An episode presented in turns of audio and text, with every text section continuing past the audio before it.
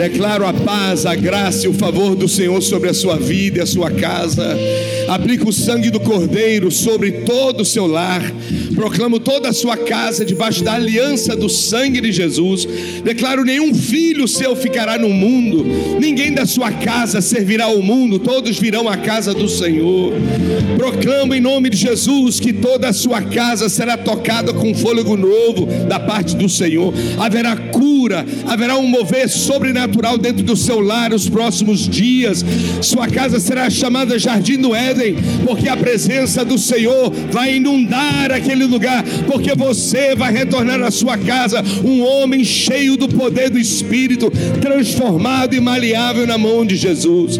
Eu declaro suas finanças prósperas, a bênção do Senhor nas obras das suas mãos e declaro livramento e proteção todos os dias, aonde você for, aonde você estiver, na entrada e na saída, a mão do Senhor lhe guiará e que tudo que você fizer vai ser e que seja para a glória única e exclusiva do Senhor Jesus Cristo. Quem pode dizer amém, amém, amém. Graças a Deus, Deus abençoe. Boa tarde, igreja do amor. Quem está feliz pode dar um grito de vitória bem forte. Graças a Deus, obrigado, Igreja do Amor, por esse carinho. Coraçãozinho também para vocês. Eu cheguei aqui, vi tanto coração aqui, disse, eu, meu Deus, eu tenho que devolver para todo mundo. E que bom, que bom que vocês têm esse legado, que bom que vocês têm essa essa graça de Deus que está vindo, sem dúvida, do coração de Jesus, mas a Bíblia diz que o óleo sai da cabeça e passa por onde?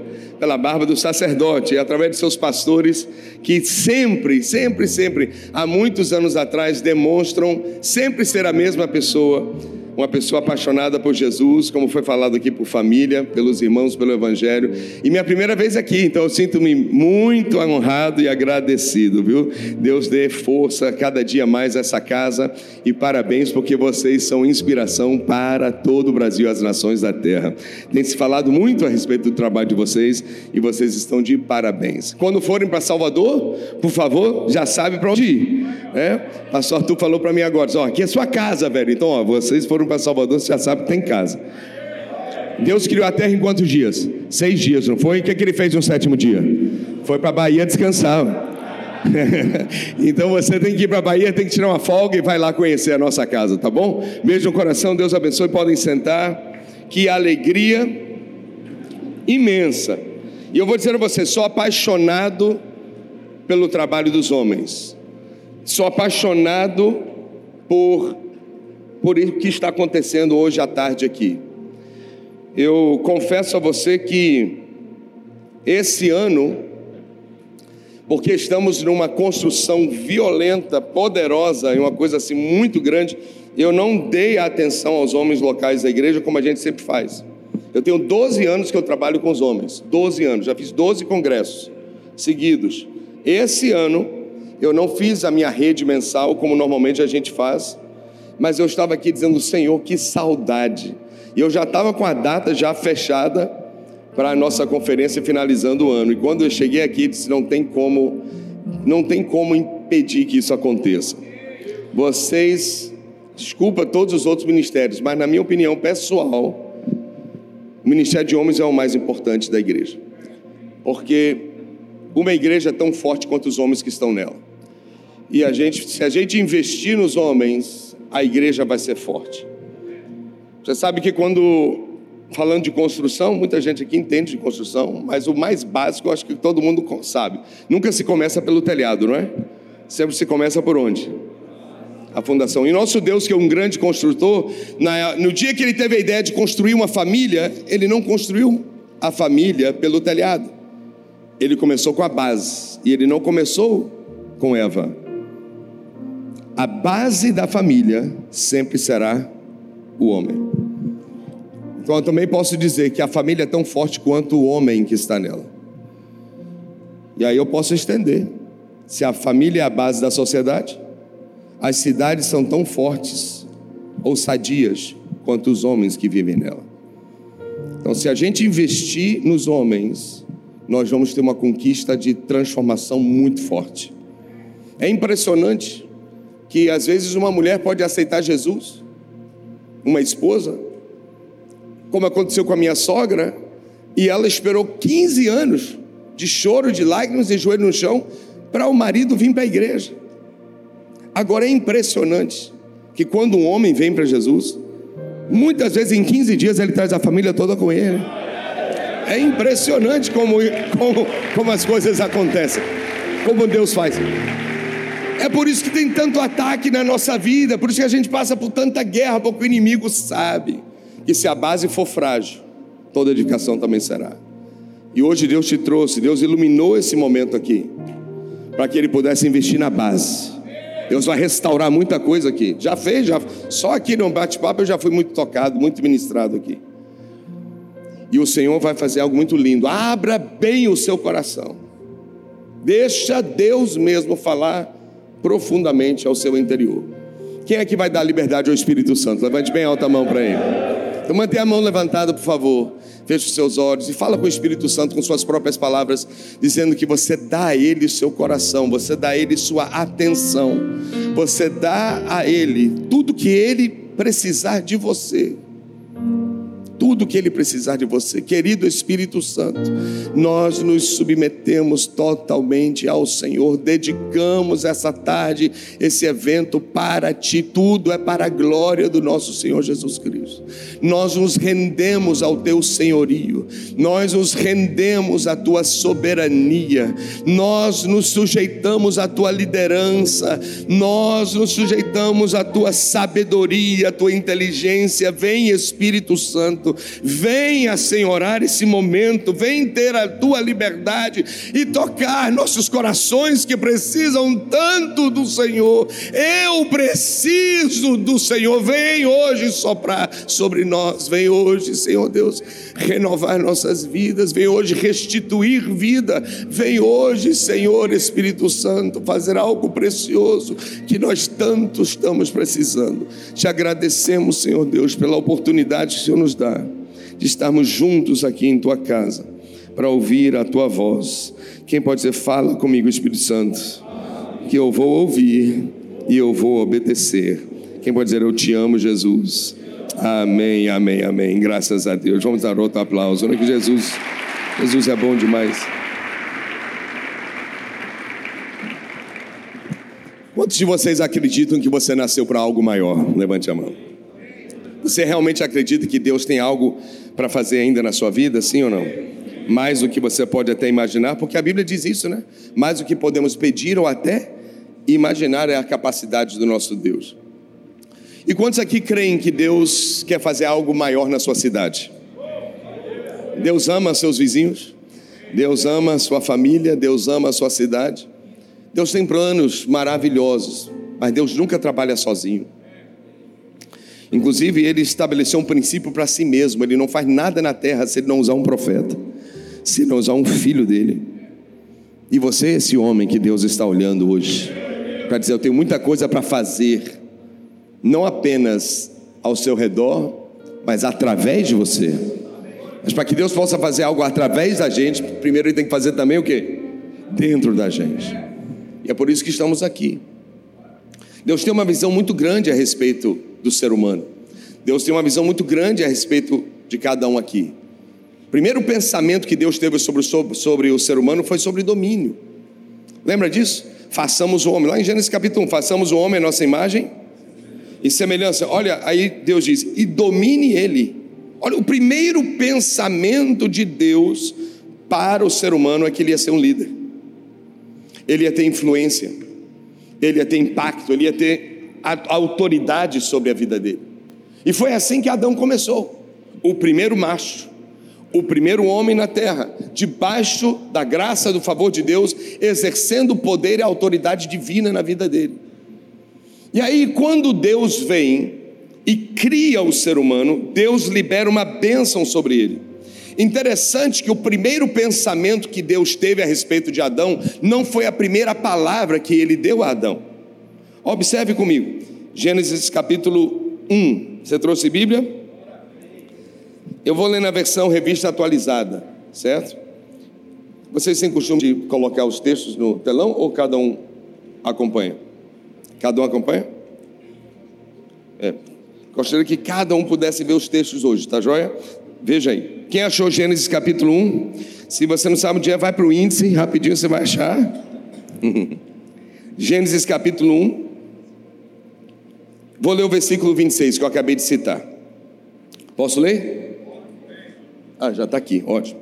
Também disse Deus: façamos o homem à nossa imagem, conforme a nossa semelhança, e tenha ele o que, irmãos? Não ouvi vocês. Primeiro pensamento de Deus foi que o homem tivesse o que, gente?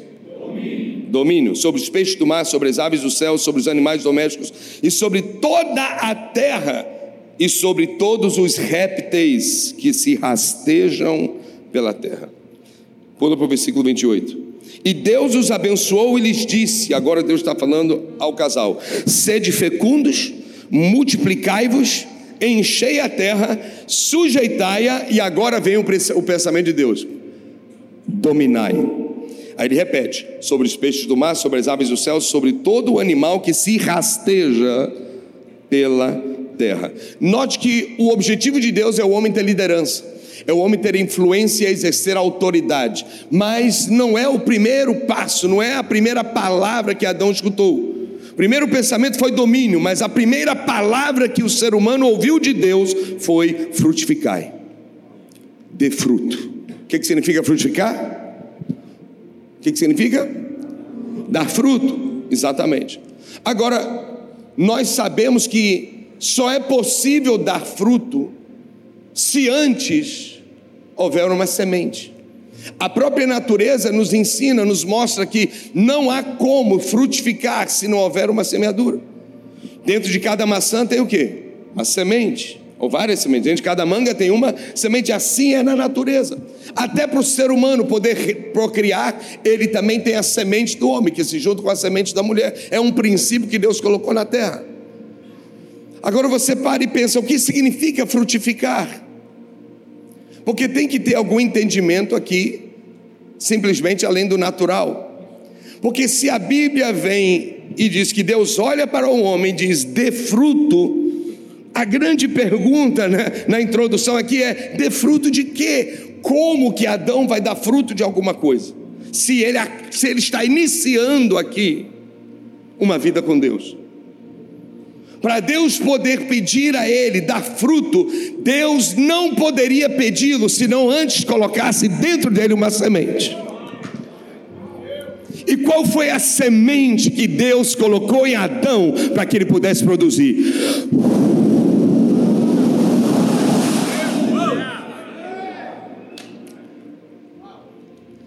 Olha o que diz o texto, Gênesis capítulo 2, vai para o próximo capítulo. Capítulo 1 é uma síntese da, da, dos seis dias da, da construção da terra. Capítulo 2 é uma ênfase no sexto dia na criação do homem. Versículo 7, Gênesis 2, 7. Então formou o Senhor Deus ao homem de que, irmãos? Do pó da terra. E o que, que Deus fez? Lhe soprou nas narinas o que, irmãos? Fôlego de vida. E o homem passou a ser. Quem pode dizer passou a ser? Alma vivente. Então, quando Deus diz dê fruto, Deus não podia exigir uma frutificação sem antes plantar a semente. E a semente que Deus plantou em Adão foi o seu fôlego de vida, foi o espírito de vida que é do Senhor, que agora entrou em Adão, e no momento em que Adão recebe o fôlego de Deus, ele abre os olhos e ele ouve a voz do Criador dizendo: frutifique.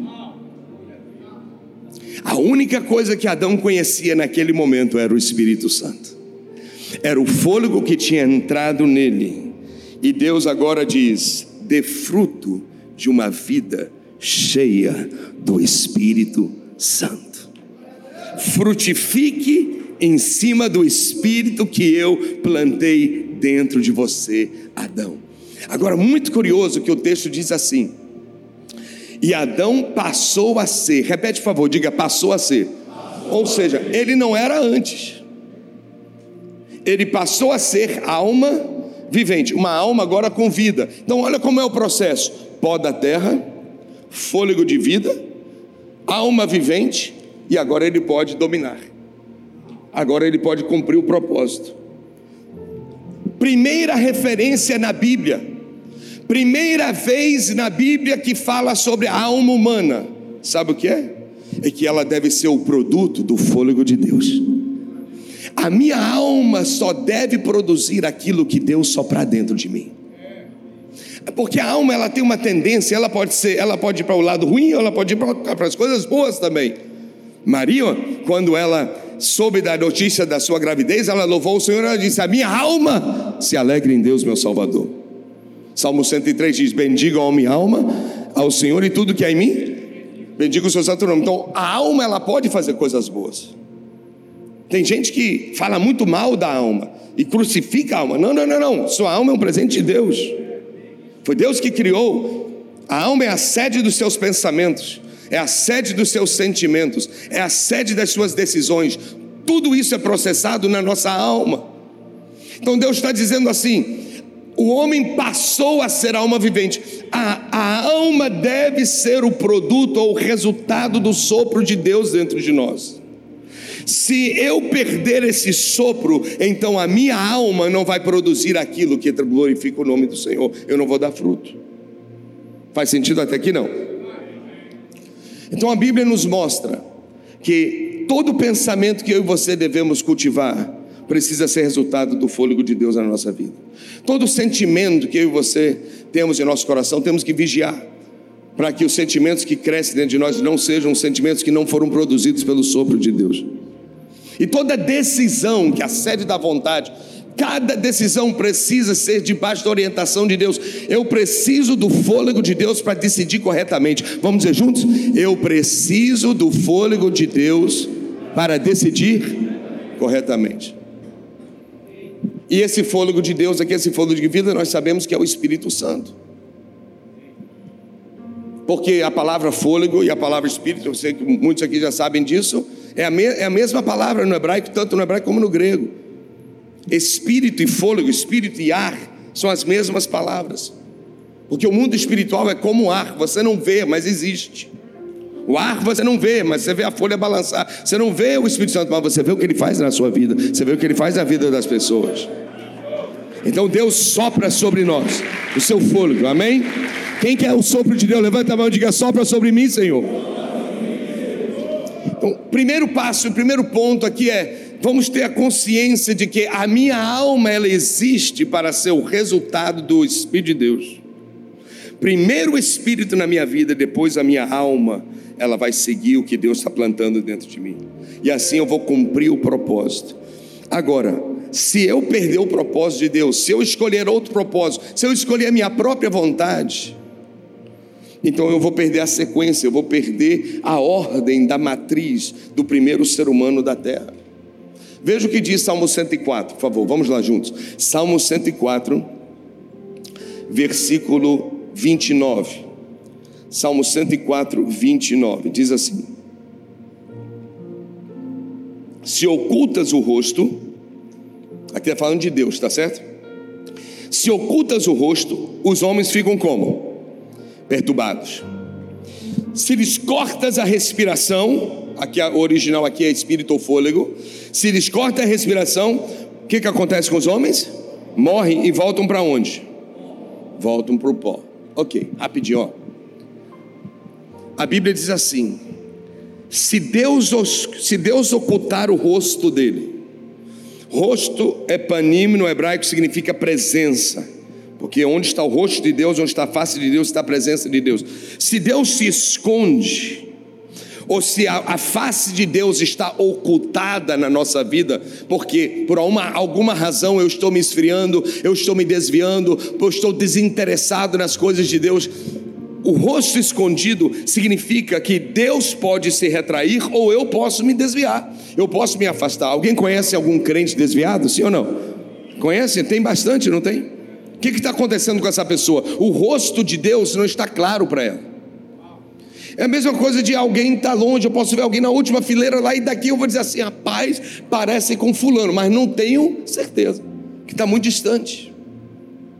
E quando a gente se esfria com Deus, quando a nossa vida espiritual ela entra nesse distanciamento, a gente não consegue reconhecer quando as coisas são de Deus a minha alma começa a entrar em confusão. Na hora que a minha alma é para ser certeira, é para saber exatamente o que aconteceu, fôlego de Deus, alma vivente.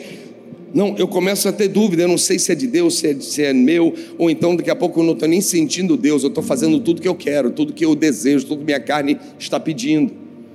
Aí a Bíblia diz: olha só, a Bíblia diz: se Deus está com o rosto dele oculto, se a presença dele está afastada de mim, a Bíblia diz que é como cortar a respiração. E se corta a respiração de alguém, o que, que acontece com essa pessoa? Vê o texto de novo, olha lá.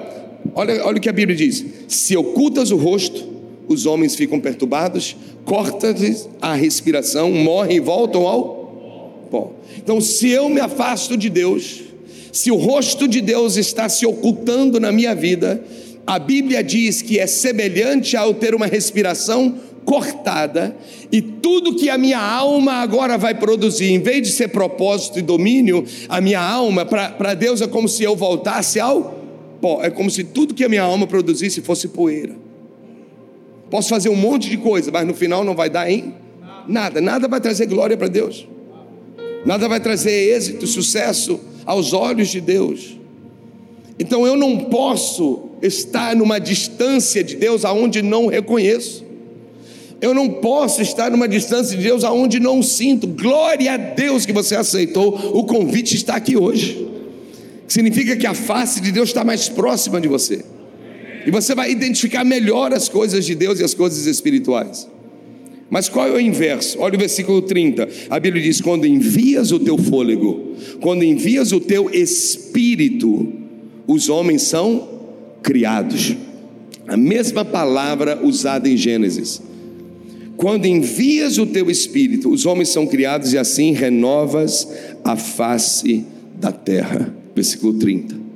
Então, primeiro versículo 29, ele tira a respiração, corta a respiração. Se o homem está indo num propósito errado, é como se a, a respiração dele fosse cortada e ele voltasse ao pó. Mas se Deus soprar em um homem de novo, a Bíblia diz: esse homem é recriado, esse homem é reanimado, esse homem é levantado por Deus outra vez. E a Bíblia diz que a face da terra vai ser renovada.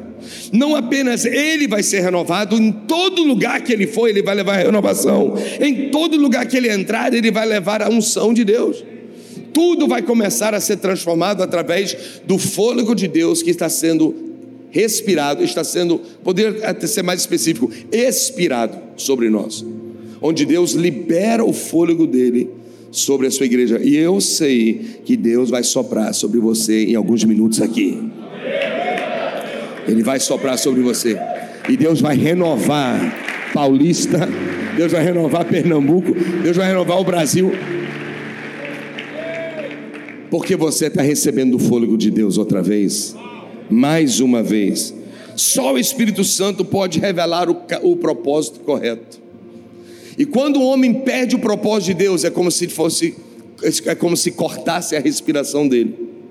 Ele não mais respira as coisas divinas, não mais está recebendo o direcionamento do Senhor. E a pergunta aqui é: qual era o propósito de Adão? Porque a ordem é pó da terra, fôlego de vida. Sem o fôlego de vida, o homem é simplesmente o quê? Pó. Vem o Espírito Santo, esse homem começa agora a ter uma alma vivente. A alma tem que ser o resultado do sopro do Espírito de Deus na vida dele. Para que tudo que a alma produzir, seja pensamento, seja sentimento, seja decisão, tudo seja direcionado e orientado pelo Espírito Santo. E dessa forma ele vai ter domínio, dessa forma ele vai ter propósito e ele vai ter êxito na vida dele. Foi assim que Adão aprendeu, e foi assim com o primeiro macho, o primeiro homem que Deus levantou. Mas qual era o propósito dele? Primeiro a gente viu frutificar, não foi isso? Um dos propósitos, dê fruto. Dê fruto do Espírito Santo na sua vida. Dê fruto de uma vida de santidade. Dê fruto de uma vida de comunhão com Ele. E isso vai te conduzir em degraus de domínio, aonde você será autoridade, onde você estiver. Você vai ter influência. Você vai exercer governo de Deus em todos os lugares. E aí, quando Deus disse domine, ele começou com os peixes, com as aves e o que mais? Não ouvi, desculpa. Os animais silvestres. E aí tem um detalhe que diz assim: e domine sobre todos os répteis que se rastejam sobre a terra. Duas vezes Deus usou isso. Justamente, Deus já estava alertando Adão de um réptil que iria aparecer, que ele precisava ter domínio sobre aquele que rastejava sobre a terra. E Deus disse para ele duas vezes: Eu te dou autoridade, eu te dou domínio até sobre os que se rastejam, eu te dou domínio até sobre os répteis, mas eu e você conhecemos a história. E a grande pergunta aqui hoje é: por que Adão não exerceu domínio sobre a serpente quando ela apareceu? Em vez de exercer domínio, Adão foi o que? Dominado. Porque a proposta é: o homem só é pó. Sem Deus, tudo que ele faz é só dar em poeira. Mas com Deus, a alma dele é avivada e ele tem propósito, ele tem, ele tem destino, ele tem, ele tem êxito, por quê? Porque ele está no caminho correto. O que foi que aconteceu com Adão que nesse último ponto aqui ele retrocedeu e andou para trás? A Bíblia diz, dá uma olhada aqui. Vamos voltar para Gênesis 3. Gênesis capítulo 3, a Bíblia diz assim, versículo 17. Eu vou ler até o 19. Gênesis 3, 17. Em diante. Posso ler? Tá ligado ou não? Vamos lá. E Adão disse: Não está aqui, né? já está aqui? Ótimo, obrigado. E Adão disse: Visto que atendeste à voz de tua mulher, e comeste da árvore que eu te ordenara que não comesses, maldita é a terra por tua causa, e em fadigas, quem pode dizer fadigas? Obterás dela o sustento durante os dias de tua vida. Ela produzirá a terra cardos e abrolhos, e tu comerás a erva do campo. E no suor do teu rosto comerás o que, irmãos? O teu pão, até quando? Até que tornes a terra, pois dela fostes formado, porque tu és pó e ao pó tornarás. O processo está se revertendo. Começou com o pó da terra, e agora o homem está recebendo um decreto que ele agora vai ter que voltar da onde ele veio, por causa de uma desobediência. Mas qual foi a causa da desobediência? O que foi que Deus orientou? Qual que foi? Deus orientou: não coma do fruto, já, já sabemos disso. Mas a grande pergunta é por que ele comeu. E a resposta está aqui. E disse a Adão: Visto que atendeste a voz de tua mulher. Qual foi o problema dele? Qual foi o problema de Adão? Não foi a mulher dele. A Bíblia não diz. Ele concluiu o homem caído, disse: A mulher que tu me deste. Primeira coisa, primeiro, primeira coisa que o homem caído faz é atacar sua esposa. Mas Deus não está dizendo que o problema aqui é Eva. Deus disse: o problema aqui é a voz porque você atendeu a voz da tua mulher. Problema, quem pode dizer? O problema não é mulher. Não é esposa. Não vai chegar para casa dizendo, ó, o, um pastor chegou lá dizendo que isso é um problema aqui na minha vida. Não. Está amado, em nome de Jesus. O problema aqui foi o quê? A voz. Por que a voz dela foi um problema? Porque ela, ela só foi um eco. Ela também o que? Ouviu uma voz. A voz de um réptil que falou com ela, e o que ouviu ela apenas reproduziu. Então entenda: o que é voz? O que significa voz? O que implica uma voz? Você já parou para pensar, eu sei que você sabe, mas é importante a gente parar para pensar nisso agora. Você já percebeu que é impossível falar sem fôlego? Que se uma pessoa não tiver ar no pulmão, ela não consegue dar uma palavra? Deus quis assim. Isso tem um princípio espiritual muito forte. Mas, para a gente chegar no ponto aqui é: voz não é apenas som, voz é fôlego, voz é espírito, porque fôlego, ruar, significa espírito. Toda palavra que a gente libera não é apenas som, é fôlego, é espírito. É por isso que tem que ter muito cuidado mesmo quando o pastor vem e diz: a gente gosta de convidar pessoas amigas, a gente gosta de convidar pessoas que têm alguma referência. Por quê? Porque é o carinho e é o cuidado com o rebanho. Porque o que é transferido aqui não é só conteúdo, é o espírito da pessoa que está passando para os corações que estão ouvindo. Entendeu ou não? Por isso tem que ter muito cuidado. Tem muito conteúdo bom, mas espírito podre espírito ruim, espírito imundo. E a gente tem que ter muito cuidado, porque a palavra é um pacote, ela tem um conhecimento, mas conhecimento é apenas intelectual, palavra é fôlego, é espiritual. E o que está acontecendo no texto aqui é que Eva agora libera uma palavra, a voz dela alcança o coração de Adão. O fôlego de Eva agora está tocando o coração de Adão. E Deus agora mostra qual é o resultado quando a gente ouve a voz errada. Em outras palavras, a consequência quando a gente recebe ou respira o fôlego errado. Até aqui tudo bem? Levanta a mão. Está fazendo sentido ou não? Aí Deus vem e diz assim: Adão, é o seguinte: Maldita é a terra por tua causa. Você agora vai penar para você poder fazer algum dinheiro. Você vai lutar muito, porque essa terra vai ser muito dura, você vai ter que dar muito duro para poder produzir qualquer coisa. No suor do teu rosto comerás o pão, e em fadigas, qual é a palavra? Fadigas, você vai viver. O que é fadiga, gente? Não ouvi. Cansaço, não é? Esgotamento sem forças. E qual é o resultado de alguém que está fadigado? Você já viu? Tem aqui os professores aqui, ó. Quando alguém está cansado, e quando a pessoa está cansado, foi lá, malhou, fez um monte de coisa, ela está fadigada.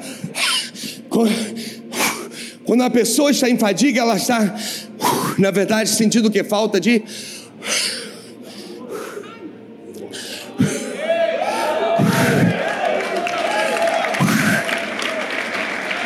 Tem gente que está entendendo. Tem homem de Deus aqui que já recebeu o rema. Adão.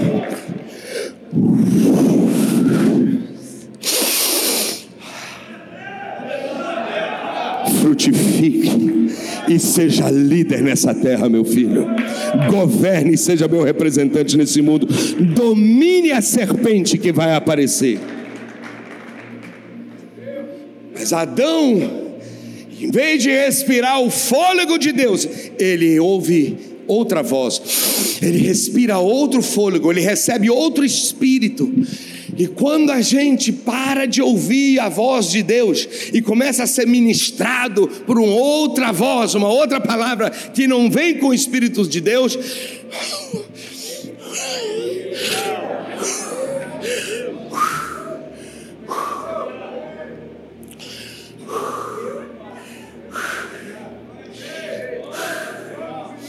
Está assim de homem, crente. Estou cansado, velho. Estou cansado, aguento mais. Esse casamento está um saco.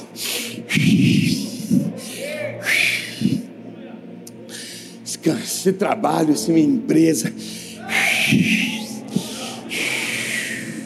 Essa cela, não sei mais se quero cela não. Muito trabalho, muita coisa para fazer.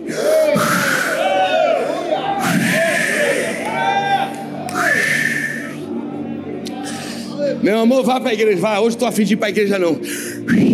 Estou que dormir. Estou cansado.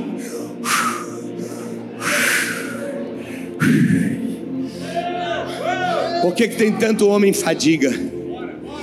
Porque tem, a Bíblia diz tem muitas vozes nesse mundo, mas só existe uma que é do Espírito Santo. E é essa que você vai ouvir é dessa voz que você vai respirar. Nem só de pão viverá o homem, o homem viverá de todo o fôlego que sair da boca de Deus. E Deus vai falar com você nessa conferência aqui. Para você entender que tem um fôlego que você precisa depender dessa respiração, para que tudo que a sua alma produzir não seja poeira, que você não volte ao pó, mas você cumpra o seu destino. Cumpra o seu destino. Gente, é incrível que quando Deus apresenta o Espírito Santo em relação à vida humana, ele chama o Espírito Santo de fôlego de vida, gente. Não é incrível isso? Poderia na narrativa dizer assim, e Deus soprou seu espírito em Adão, mas não, Deus, Deus quis que nós entendêssemos que o Espírito Santo na nossa vida é como o fôlego. Você não precisa de você ouça, você não precisa de fôlego para viver. Só o seu corpo precisa. Seu corpo precisa de respiração. Mas você de verdade não é o corpo, é o que está aí dentro, o seu espírito, seu homem interior, que Paulo chama. Esse seu homem interior depende do fôlego de vida, ele depende, ele precisa do Espírito Santo. Assim como seu corpo depende do fôlego para continuar, seu homem interior precisa do sopro de Deus para continuar a ser essa alma cheia de vida, cheio de propósito, cheio de realização, cheio de vitória e de conquista. Precisa do fôlego de vida. Agora,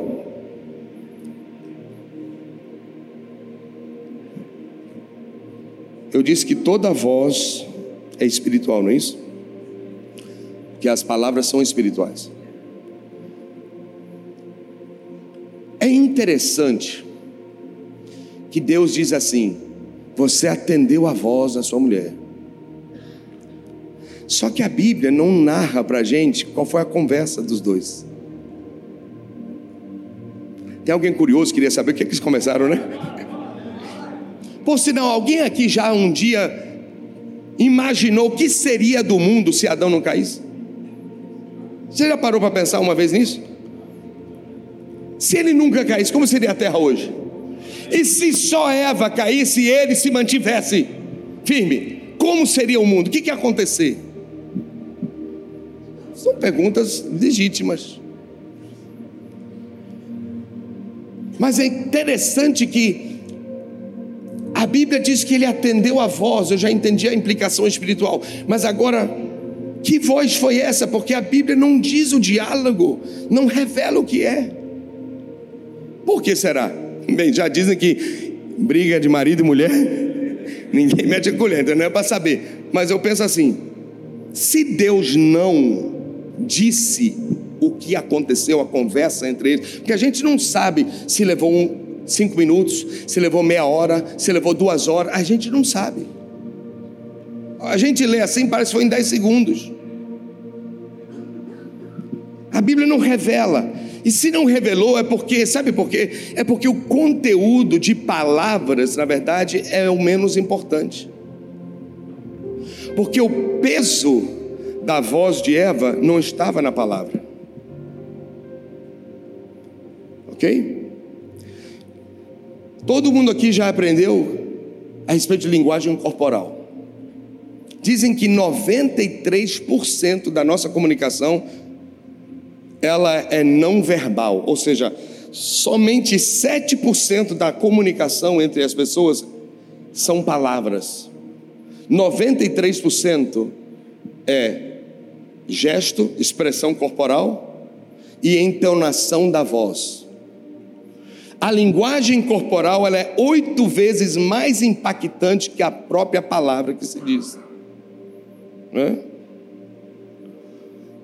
É como a mulher às vezes vem lá para o marido, a esposa diz: Meu bem, você vai para o mercado comigo hoje?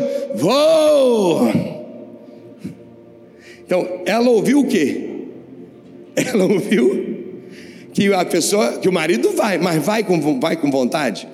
Quer dizer, como ele falou, como ele gesticulou, faz sentido. Então, veja o que aconteceu aqui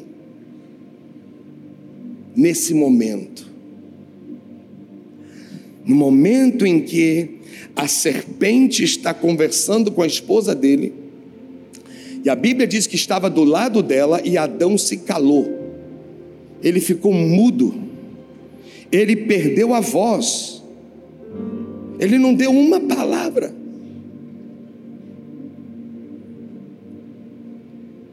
O fôlego dele foi como se fosse capturado. O que aconteceu? O que fez o governante da terra, o representante do céu? O que fez esse homem líder, cheio de Deus, se calar? Não proteger a esposa, ver toda a cena acontecendo na frente dele, e ele não exercer a unção que tinha sobre ele ele tinha a unção de dominar sobre os répteis. Tem que ser uma voz muito forte. Sim ou não? Gente, Adão era um homem cheio do Espírito Santo. Ele tinha um Espírito Santo dentro dele. Ele nunca tinha pecado na vida. Nenhum pecado. Até aqui, nenhum pecado na vida dele. Aqui está um homem inteiro, completo, 100% das faculdades mentais. Aqui é antes da queda da humanidade. Ele está inteiro, completo, cheio de Deus. Mas Deus disse: Adão, você ouviu a voz, aquela voz te fez cair fez você perder sua autoridade espiritual, sua posição, sua liderança, e agora um decreto de voltar ao pó.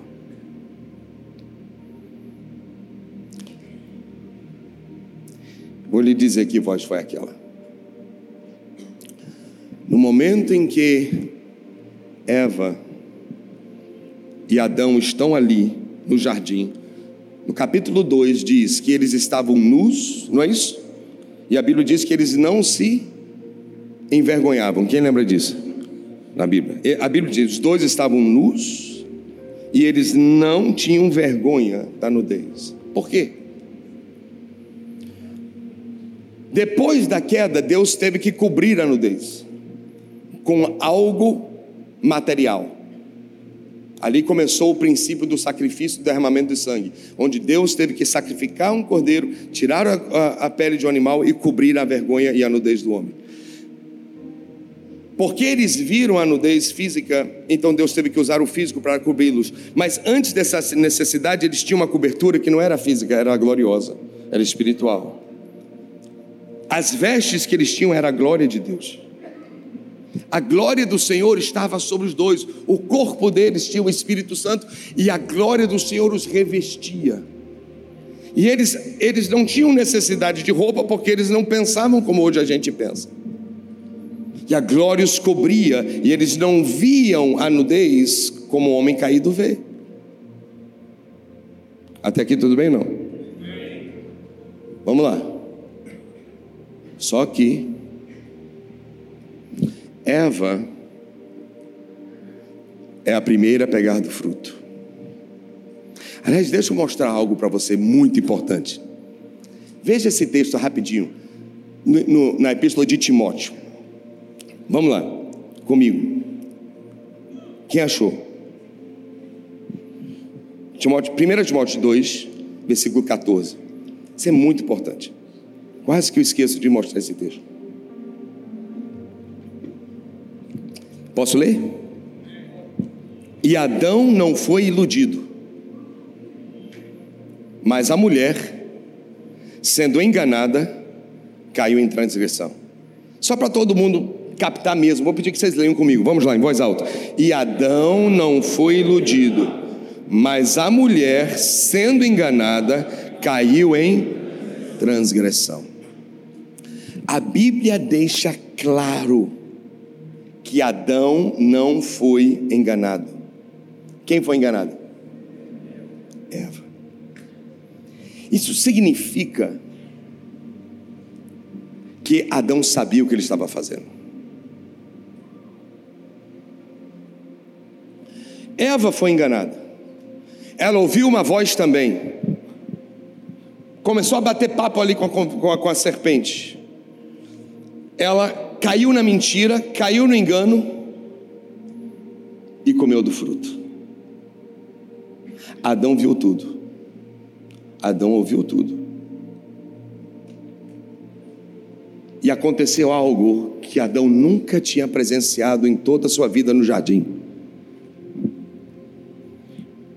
No momento em que Eva come do fruto, a glória que o cobria, que a cobria, saiu. E a sua nudez foi exposta. E Adão viu uma mulher nua sem glória pela primeira vez.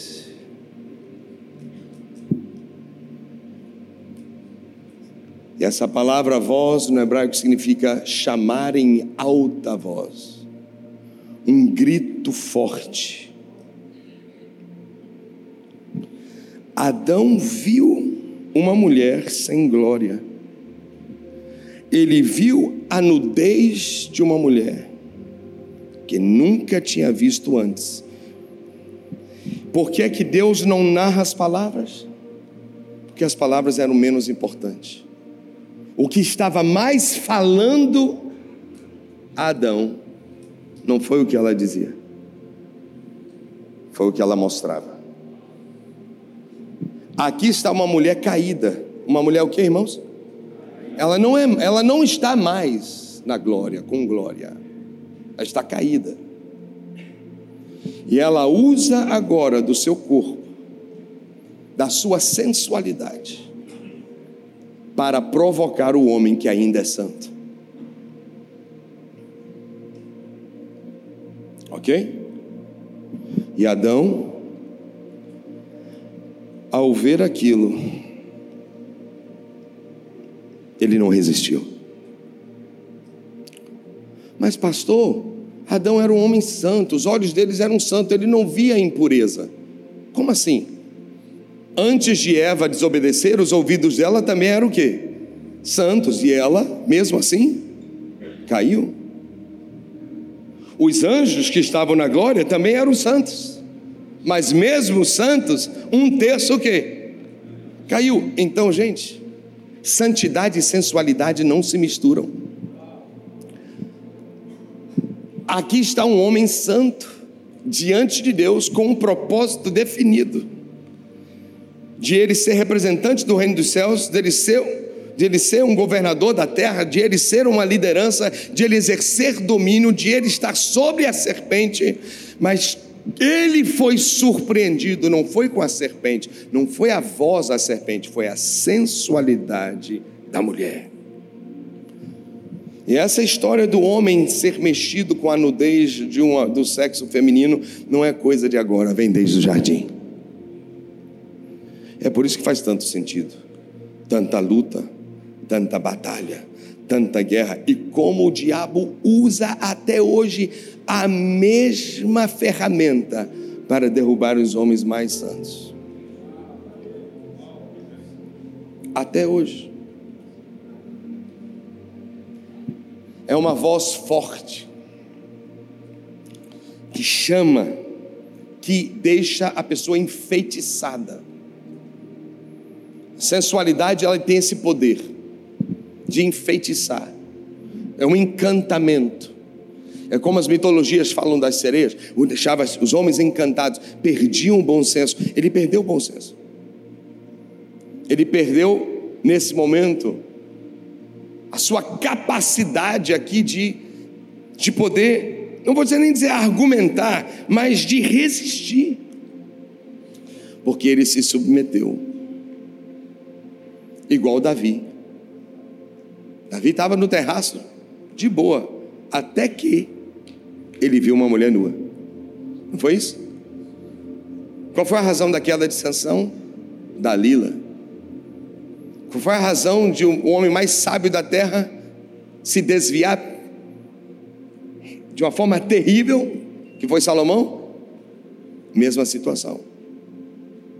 Então eu e você, eu e você precisamos cuidar do nosso chamado, guardar nosso propósito entender que a minha alma, meus pensamentos, as ideias que vêm na minha cabeça, meus sentimentos, os desejos do meu coração, eu preciso ter certeza de que a minha alma só está produzindo aquilo que vem do sopro de Deus.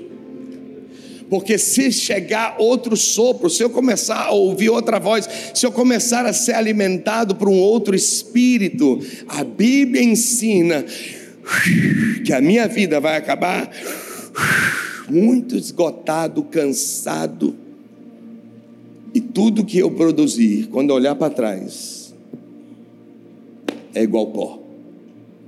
E esse não é o plano de Deus para você. Esse não é o plano de Deus para ninguém aqui. Nunca subestime a nudez da mulher. É algo que a gente precisa vigiar. Foi falado aqui de uma forma tão aberta e transparente, como todos precisamos proteger nossas vidas. Porque muitos, diz Provérbios, se enveredaram por esse caminho. Eu creio que Deus nos trouxe aqui hoje. Sabe para quê?